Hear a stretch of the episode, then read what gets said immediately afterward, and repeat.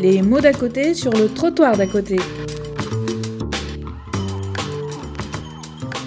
Le 29 septembre 2017 a eu lieu à l'Université de Nanterre une journée d'études intitulée Entre continuité et rupture dans l'accueil familial, articulation recherche pratique, perspective française et internationale. Cette journée a été le fruit d'un double partenariat. Tout d'abord un partenariat entre euh, le Centre de recherche, éducation et formation, le CREF, et puis l'ONPE, l'Office national de la protection de l'enfance, et enfin l'ANPF, l'Association nationale de placement familial, qui souhaitait organiser en 2017 euh, un événement euh, fédérateur associant des chercheurs et des professionnels autour de l'accueil familial. L'opportunité, ça a été, toujours avec le CREF, donc Hélène Joie-Lambert, Séverine Neuillet, Amélie Turlet, Philippe Fabry, organisant, euh, en, lien avec le réseau Foster Care Research, c'est-à-dire un réseau international sur le placement familial, deux journées, les 27 et 28 septembre, donc les deux journées précédant le 29. Il y avait donc là 70 chercheurs internationaux, c'est un réseau qui ne travaille qu'en anglais, et qui donc euh, s'appuie sur euh, le département sur le placement familial de l'université de Siegen en Allemagne, donc créé par Klaus Wolf, le professeur Klaus Wolf et Daniel Reimer, donc qui étaient présents les trois journées. Et donc ça a permis de faire une formule originale. Cette formule, ça a été le 29 de faire des tables rondes, quatre tables rondes, avec à chaque fois un chercheur français, un chercheur étranger, un professionnel français, un professionnel étranger. Donc nous vous restituons une petite partie des choses qui ont été exprimées en français puisque c'était traduit euh, et que nous avons pu enregistrer. Donc euh, l'intervention de Nathalie Chapon. Euh, je, signale au passage que les recherches présentées par l'ONPE ce jour-là sont en ligne sur le site de l'ONPE. Vous pouvez notamment lire deux passionnantes recherches. La première dirigée par Catherine Lanzy, David Grand et Léo Farcy-Calon qui s'appelle Du domicile à l'institution, entre professionnalité et professionnalisation, une ethnographie du placement familial, qui est une passionnante immersion ethnographique dans le placement familial, à la fois les familles d'accueil et les services. Ensuite, euh, dirigée par Nathalie Chapon et Caroline Siffrin-Blanc, la question des liens en accueil familial. Qu'est-ce qui fait famille en accueil familial? Nous vous présentons euh, donc après la présentation de Nathalie Chapon sur cette recherche, la présentation euh, d'une recherche internationale entre l'Angleterre, l'Allemagne et la Suisse sur les ruptures en placement familial, présentée en français par Daniela Reimer. Euh, j'en profite pour vous dire que vous pouvez trouver des articles en français sur le placement familial allemand grâce à elle. Donc si sur Cannes, vous trouverez facilement Daniela Reimer, R-E-I-M-E-R, placement familial, vous avez plusieurs articles. Enfin, on a profité de la venue d'Américains qui n'ont pas présenté de leur recherche euh, ce jour-là, mais euh, elle est tout à fait intéressante. On les a interviewés sur euh, le programme de KVC West Virginia, qui est donc un programme pour des jeunes très démunis, le plus souvent afro-américains, qui sont tellement démunis au sortir du, du placement familial à 18 ans qu'ils n'ont d'autre choix que de revenir dans des familles très mauvais état euh, psychique et social, ce qui les marginalise rapidement. Et euh, l'idée, ça a été de créer carrément un campus, un campus dans lequel ils peuvent se former, puisque le constat, c'est que 4% seulement de ces jeunes faisaient des études supérieures. Et donc, pour les aider à étudier sur place, eh bien, on les embauche, on les fait aussi être co-auteurs des projets. Donc là aussi, on a euh, interviewé et traduit cette, euh, interview. Enfin, une très intéressante interview de Gillian Schofield, une chercheuse anglaise, qui présente l'émergence d'une nouvelle problématique, les jeunes qui de plus en plus jeunes, avant c'était plutôt des adultes, là des jeunes qui dès l'âge de 5 ans posent la question euh, des transgenres, c'est-à-dire je ne me reconnais pas dans mon sexe de naissance, et elle montre que eh bien ça prend des proportions importantes en Angleterre, et que ça concerne aussi le placement familial. Voilà, ben, bonne écoute de ces différents enregistrements liens en accueil familial, donc en effet l'objet de, la dernière recherche que nous avons menée sur cette question, une recherche qui a duré euh, plus de deux ans avec un travail qualitatif auprès d'une centaine d'acteurs, enfants et familles, une recherche qui a été soutenue donc par l'ONU. Et cette recherche a été réalisée par les sociologues et des juristes de l'Université d'Aix-Marseille et de Toulouse. Le deuxième postulat, continuité rupture pluralité, sous-entend que cette pluralité de lien s'inscrit entre deux pôles. D'un côté, le maintien du lien par une continuité de celui-ci et de l'autre, la rupture. Alors, avant la rupture de la continuité, il y a une phase qui est indispensable, c'est celle de la construction du lien, qui sera donc justement déterminante pour la suite. Donc les derniers travaux de recherche sur cette question des liens avec la modification apportent un nouvel éclairage, notamment sur la coexistence à différents niveaux de liens, à la fois d'origine et d'accueil, et qui induit bien évidemment de nouvelles filiations Donc la question des liens en famille d'accueil concerne aussi bien des liens de filiation avec les parents d'origine que des liens d'élection avec la famille d'accueil et ce que je nomme le groupe fraternel. Elle s'inscrit donc au centre d'un débat plus large aujourd'hui sur la question de la parentalité sur la place et sur les fonctions de la famille d'accueil dans un paysage familial qui est complètement fragilisé. Alors, quel est le cadre conceptuel de cette recherche? Je ne vais pas vous présenter, je vais juste vous présenter des éléments très succincts. Donc la famille d'accueil, c'est une famille qui est singulière et qui a délégation pour exercer une partie des fonctions parentales et permettre à l'enfant d'établir des liens familiaux nouveaux. Mais elle est également enjointe à tenir une posture professionnelle dans un dispositif de protection. Alors notre approche conceptuelle, elle s'inscrit au croisement de différents apports théoriques réalisés, donc, comme vous pouvez le voir, sur la question de la parenté, la parentalité, la question de l'attachement, la suppléance familiale, le droit, et puis on arrive à une conceptualisation de la parentalité d'accueil et ce que l'on nomme les modes de suppléance, ou, plus facilement, les dynamiques de classement. Alors, la suppléance familiale, c'est important quand même que je vous précise des éléments c'est le fait de suppléer les parents à un moment donné dans leur parcours parental. Et cette approche, en des modes de suppléance ou différents types de placement, elle va permettre de dépasser l'opposition qui est binaire entre les liens de filiation et les liens d'affiliation. Et donc, on va pouvoir ainsi restituer toutes les places et la richesse des places de chacun au sein du dispositif d'appui familial. Et on verra qu'il y a un continuum ensemble, on verra après dans une diapositive, qui se partage entre la substitution et la prédominance parentale. Alors, la recherche que je vais vous présenter analyse l'ensemble des acteurs qui font famille autour de l'enfant, de l'enfant accueilli, donc c'est-à-dire du couple d'accueil, les autres enfants accueillis, mais aussi les enfants du couple d'accueil, et puis bien sûr les parents d'origine et les autres enfants. Alors, que signifie être parent? Suffit-il simplement d'être désigné comme tel par le droit? Les parents celui qui l'a situé juridiquement ou biologiquement, parce qu'il a assumé en premier ce statut a reconnu juridiquement l'enfant, parce qu'il s'est comporté comme le parent assurant son éducation et répondant à ses besoins, ou soit enfin parce qu'il a attesté de son lien biologique avec l'enfant. Le droit, ici, vous le voyez, est directement interpellé. C'est lui qui sert de caution au maintien d'une structuration exclusive de la filiation, qui empêche qu'il puisse être régulé des situations de pluriparentalité des beaux-parents, par exemple, hein, dans les familles recomposées, ou des coparents dans les familles homoparentales. Ici, l'affectif ne se partagerait pas et reconnaître d'autres liens serait mettre en péril des liens originels. Donc le droit exclut toute coexistence et toute association de plusieurs liens de parenté en même temps. Seul, il reconnaît la substitution, la mise en France par l'adoption plénière. Ce constat, donc, à la base de notre recherche, amène à nous interroger sur l'existence de la pluriparentalité des liens d'accueil et les dynamiques de placement ou les modes de suppléance qui sont développés. Alors, l'objectif de la recherche, il y a donc deux objectifs dans cette recherche. Le premier, c'est la question de la famille et des relations affectives au sein de l'accueil familial, à partir d'une triple grille d'analyse enfants-parents, enfants assistants familial et enfants et les autres enfants accueillis, enfants de la famille d'accueil et la fratrie.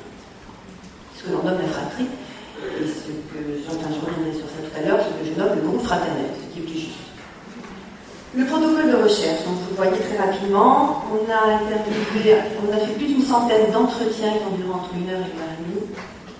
Et on a travaillé sur 25 situations dans le sud de la France, dans, dans le département des Bouches-du-Rhône, et du Vaucluse. On a rencontré donc, euh, tous les enfants qui circulent autour de l'enfant confié. Hein, euh, Donc sur l'ensemble des deux départements, on a rencontré au total 71 enfants, 25 enfants dans un sujet d'étude qui partagent leur quotidien avec 25 enfants confiés dans la famille d'accueil, 21 enfants de la de 25 enfants confiés dans la famille d'accueil et 21 enfants de la famille d'accueil. Voilà. Au total, on, a un total d'entretien avec les assistants familiaux et les parents. Alors, on a travaillé très rapidement hein, sur le traitement des données, parce que ce n'est pas l'objet ici. On a travaillé donc à la fois sur les entretiens de l'ensemble des, personnes qui, gravitent autour de l'enfant.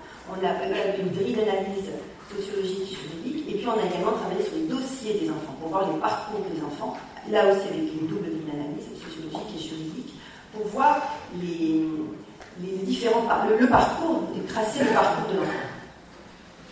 Alors, qui sont les enfants rencontrés? Donc, on a une diversité de statuts et de situations rencontrées. Donc, pour un enfant, pour une situation, nous, avons fait entre 4 à 10 entretiens. Donc, l'échantillon comprend des enfants âgés de 5 ans à des jeunes majeurs de 25 ans. Certains ont été accueillis à l'âge d'un mois, alors que d'autres l'ont été au moment de leur adolescence. La durée moyenne de l'accueil est de 9 ans et demi. Le statut d'enfant confié définit ce qui est possible de faire pour l'enfant et les limites juridiques posées. Donc, qu'est-ce qu'on constate On constate que la moitié des enfants ont un statut PJAC, c'est-à-dire mesure de placement provisoire de l'aide sociale à l'enfance. L'autre moitié se répartit dans un vaste, un ensemble varié de possibilités, c'est-à-dire la tutelle, la délégation d'autorité parentale, le tiers de confiance, l'adoption et pupille. Qu'est-ce qu'on constate On constate que les sentiments manifestés, aussi bien par la famille d'accueil que par l'enfant, ne sont pas les mêmes en fonction du statut de l'enfant. Ainsi, l'inquiétude et l'instabilité sont davantage présentes dans le discours des assistants familiaux et des enfants qui sont en PGAC. Par contre, on a un sentiment de quiétude et une expression de stabilité et le sentiment d'être là longtemps et de pouvoir enfin poser ses valises chez les enfants qui basculent vers un statut de tiers de confiance ou de délégation d'autorité parentale. En fait, pourquoi C'est la situation qui change, puisque dans les, les statuts PJSE, une remise en question qui peut être faite tous les deux ans, du Des parcours multiples, des parcours d'accueil qui sont le plus souvent multiples. Alors, le rapport des droits de l'enfant, de défense des droits, met en évidence que l'enfant est amené à vivre des séparations et des ruptures de liens avec les personnes auxquelles il est attaché. Qu'est-ce qu'on voit dans le cadre de cette recherche Eh bien, en effet, en moyenne, les filles comme les garçons connaissent près de trois placements différents lorsqu'ils sont protégés. Plus la durée de la prise en charge est longue, plus les jeunes ont de fortes probabilités de connaître dans la durée excède 6 ans, l'enfant a connu dans 50% des cas plus de 4 placements. Alors l'analyse du dossier des enfants montre que pour les trois quarts des enfants, la famille d'accueil n'est pas la première mesure de placement. En effet, seule une minorité des enfants bénéficient d'un placement direct chez la famille d'accueil. Les trois quarts restants ont connu des placements multiples en pouponnière, en foyer de l'enfance, en établissement, et en famille d'accueil. Ça va de deux mesures à six mesures. On a même un, cas d'un enfant qui a connu sept mesures de placement dans les six premières mesures entre un an et six ans. Alors, qui sont les enfants rencontrés Le lien de filiation. Le lien de filiation, c'est quelque chose d'important. Hein. Eh bien, qu'est-ce qu'on constate? Que le lien de filiation est fragilisé dès la naissance. Le lien de filiation est posé comme un principe juridique qui structure la famille, la définition de la famille, un repère institutionnel pour le lien. Or, qu'est-ce qu'on constate? Les enfants confiés se pose la difficulté d'établissement d'une filiation par les parents d'origine eux-mêmes, dès la naissance de l'enfant. Seule la moitié des enfants a été reconnus par les deux parents au moment de la naissance. Les autres le sont uniquement par la mère. Donc on assiste à une filiation unilinéaire, maternelle, qui vient en fait fragiliser le système de parenté pour les enfants confiés. Et donc ces composantes de la filiation, qui sont aussi dissociées, on est bien d'accord. Et également, on l'a dit au début, les axes de la parentalité qui sont également dissociés. Et donc, il va y avoir d'autres figures parentales qui vont rentrer dans ce jeu, et notamment le beau-père. Alors, vous voyez bien que s'attacher à définir qui est le vrai parent de l'enfant confié, ça pose question quand même. Et au-delà, au-delà de cette situation, ça pose aussi la question de la filiation et du maintien des liens des fratries. Qu'est-ce qu'on entend par fratrie? En fait, on se rend compte qu'il s'agit plutôt de demi-fratrie, voire de quasi-fratrie. Classée. Alors, on s'est posé la question qu'est-ce qui fait famille pour les enfants? Et donc, vous voyez ici Une famille, c'est d'abord que les enfants vivent ensemble. C'est vivre ensemble. ensemble. Et au-delà de ce vivre ensemble, c'est partager du temps ensemble, c'est se soutenir dans les moments difficiles. C'est donc aimer, mais également partager et se soutenir. La fonction de soutien, elle est capitale pour les enfants. On va en reparler tout à l'heure. Les trois quarts des enfants estiment avoir des sentiments très forts pour la famille d'accueil. La plupart avec une expression de maximale. Donc on constate un décalage affectif important entre les deux entités familiales. La famille d'accueil, qui est la structure familiale la plus investie par les enfants confiés. Voilà. Et une déperdition des relations affectives avec l'un des parents ou les deux parents. Et cette déperdition des relations va conduire lentement l'enfant à se reconstruire en dehors de sa structure familiale d'origine et à considérer que sa seule structure familiale de référence est celle de la famille on constate également une déperdition des liens, et notamment avec la mère biologique. Est-ce que la mère biologique est absente? Alors, qu'est-ce que, nous disent les enfants? Un certain nombre d'enfants confiés ne connaissent pas. On constate qu'ils ne connaissent pas vraiment leurs parents ou l'un d'entre eux. Or, pour nommer une personne que l'on ne voit pas, qu'on ne connaît pas comme faisant partie de la famille, ça pose problème. Dans l'ensemble des situations rencontrées, on constate que la relation à la mère apparaît davantage problématique que la relation au père les enfants ont un discours marqué par l'incompréhension, l'opposition à l'égard de la mère, lorsqu'elle interrompt les visites, lorsqu'elle coupe les contacts avec eux et lorsqu'elle s'absente pendant plusieurs années. Ils n'arrivent pas à s'expliquer l'attitude de retrait de la mère, son manque d'investissement affectif. Et plusieurs années après, ils estiment ne pas la connaître et apparaissent encore marqués par cette indifférence. Et donc, l'enfant, au cours de son histoire de placement, est conduit à son tour le parent absent qui est absent pendant de nombreuses années. ne comprend pas pourquoi la mère qui revient, il devrait aller la voir et pourquoi le service lui demande d'aller voir cette mère qu'il n'a pas vue depuis des années.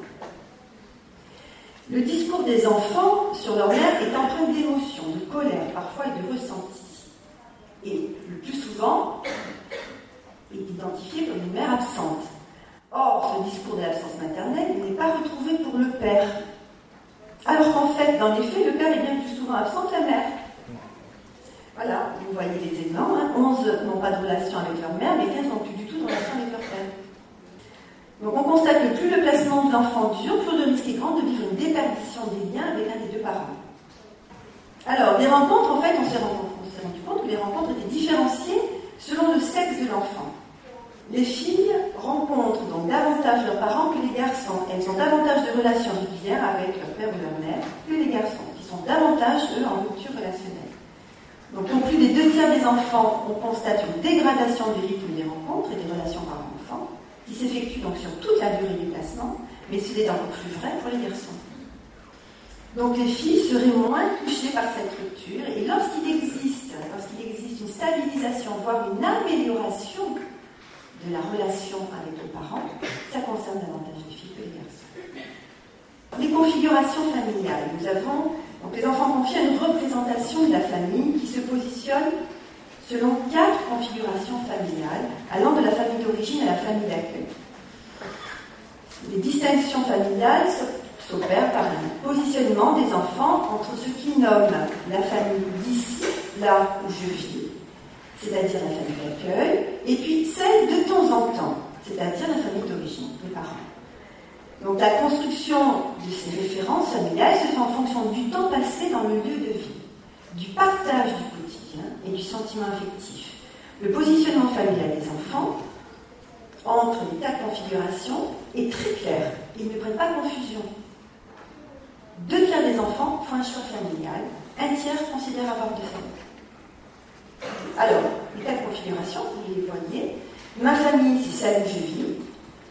Il considère comme secondaire la famille d'origine et donne, à la famille d'accueil la première place en termes de référence familiale, du fait de l'éducation reçue, des soins apportés, des sentiments imposés. Ensuite, on a mes deux familles. Là, les enfants mettent en parallèle les deux familles en faisant référence, dans un cas, à leur naissance et dans l'autre à l'éducation reçue. Mais de façon identique. Il n'y en a pas une plus importante que l'autre. Troisième possibilité, ni mes parents ni ma famille d'accueil. Alors ne pas, avoir, ne pas vraiment avoir de famille. Et ils ne font référence ni à l'une ni à l'autre. Et là, on se retrouve dans des situations de placement. Si j'ai temps de parler des modes de suppléance, c'est-à-dire des placements incertains, où ce sont plutôt des adolescents qui ont connu de multiples placements, qui sont en rupture et qui du coup n'ont pas vraiment de lien avec leur famille d'origine, ils n'ont pas vraiment de lien avec la famille d'accueil dans laquelle ils viennent d'arriver ou dans laquelle ils sont depuis quelques mois. Et donc, la structure familiale se fait en dehors de ces deux références. Et la dernière, mes parents seulement, là, on a, c'est une minorité, hein, il y a un seul enfant.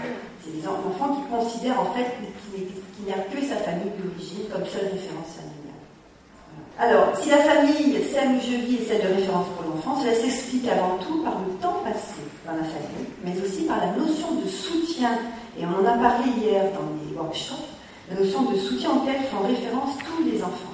Ils attribuent quasiment tous la fonction d'aide à la famille d'accueil, estimant qu'elle fait défaut à leurs parents, qui restent dans l'ensemble peu présents. Et ça rejoint ce qu'on a vu hier dans les, dans les, workshops on constate que nombre des parents ne sont pas évoqués par les enfants dès lors qu'ils ont un problème au niveau d'un soutien. Mais c'est plutôt l'assistante familiale et sa famille qui exerce cette fonction de solidarité. On constate, qu'est-ce qu'on constate On constate une culture familiale de solidarité, d'accueil, qui fait sens pour l'enfant. Et l'enfant vous dit, hein, de toute façon, le parent, il est évoqué dans la relation au parent comme faisant le plus souvent référence à ses difficultés qui vient expliquer le, manque de soutien parental. Le parent est en difficulté de ne pas soutenir son enfant. Donc l'enfant, il est en relation avec la famille d'accueil et il se tourne dans la famille d'accueil. Et on a réellement une culture familiale de solidarité, d'accueil qui se met en place. Euh, ce qui est important quand même, c'est de, par rapport à la filiation des enfants, c'est qu'on constate donc un, un, emploi abusif du terme fratrie pour désigner la relation entre enfants et le lien entre les enfants, puisque dans les trois quarts des cas, il s'agit de demi-fratrie. Voilà, donc il est plus juste de parler de groupe fraternel que de fratrie, et notamment au niveau de la question des liens, là on n'en parlera pas, mais dans la recherche, on a déjà vu les configurations des liens fraternels et des groupes fraternels, et donc on remarque qu'il y a, comme nous l'avons vu pour les configurations familiales, il y a des relations dans le groupe fraternel qui sont très fortes entre les enfants confiés entre eux et les enfants de la famille d'accueil. Je veux juste vous parler. 5 minutes. minutes. Deux minutes. Alors, des modes de suppléance et des, des, modes de suppléance et dynamiques de placement. Voilà. Donc c'est un peu, ça semble un peu complexe, mais en fait c'est très simple quand on, quand on l'explique. On a, vous voyez ici, on a, travaillé d'abord sur une première recherche sur les modes de suppléance qui a déterminé quatre types de placement. Les suppléances substitutives, suppléances partagées, suppléances soutenantes et incertaines c'est-à-dire qu'on a différents, en fonction de différents paramètres qui sont l'âge de l'enfant au moment de son placement, la durée du placement, la perception du placement, la relation aux parents, est-ce que les parents sont présents ou pas, le statut de l'enfant, la relation dans la famille d'accueil, et puis la conception par rapport à la famille d'accueil de ce type de placement, en fonction de l'ensemble de ces paramètres, on détermine donc une position, un type de dynamique familiale et donc un type de placement, une suppléance. Donc soit substitutive, soit partagée, soit soutenante, soit incertaine. Et en fonction des enfants, ben, on ne va pas avoir bien évidemment le même type de suppléance. Donc je ne vais, pas vous les présenter, euh, ce sera peut-être dans le cadre de questions.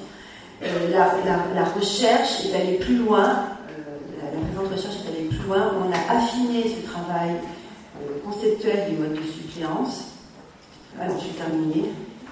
Et donc la question des filiations, alors juste quand même, bon voilà, c'est différents types de euh, voilà, j'ai juste terminé sur ça, sur la parentalité d'accueil et les différents types de placement. Vous voyez qu'en fait, en fonction des différentes catégories familiales auxquelles l'enfant se rattache, en fonction des dynamiques de placement, eh bien, on va avoir, on va avoir des filiations qui vont se positionner, qui vont être différentes, et donc une pluralité de liens, voire un maintien de liens, voire une déperdition de liens, qui vont être différentes en fonction des enfants. Dernier point, cette analyse remet en question complètement le discours que l'on peut retrouver dans certains services d'accueil sur le profil de l'assistant familial en disant Madame Intel, elle est plutôt comme ça, donc on va lui confier cet enfant, on va matcher, on va faire, voilà. Elle a plutôt ce profil. L'analyse montre que c'est un raisonnement qui n'est pas fondé. La famille d'accueil, elle a une relation singulière avec l'enfant accueilli. Et chaque enfant aura une relation spécifique et donc, on sera dans une dynamique de placement spécifique. Ce n'est pas parce qu'elle va avoir une relation extrêmement forte avec le premier enfant qu'elle a dans sa famille d'accueil et qu'on est sur un mode quasi substitutif de relation, puisque les parents d'origine ne sont plus là, que l'enfant qu'on vient de lui mettre en placement, là, elle va développer avec lui le même, le même lien et la même dynamique de placement. Mais pas du tout. Pas du tout. Donc il faut arrêter avec ce type de profil de Madame Intel et de se faire. Parce que c'est faux. C'est un ensemble de facteurs qui viennent expliquer cette relation qui est singulière avec l'enfant. Elle ne va pas tous les adopter parce qu'elle a adopté le premier enfant. Enfin. Donc pourquoi on a des peurs? Pourquoi les travailleurs sociaux vont avoir des peurs pour mettre à Madame un bébé parce qu'elle a adopté le premier qui est, qui est resté. Mais là, il faut reprendre l'analyse de enfin, des, des dynamiques de placement et des modes de suppléance, et vous verrez qu'il y a des glissements possibles aussi. Voilà, je vous remercie.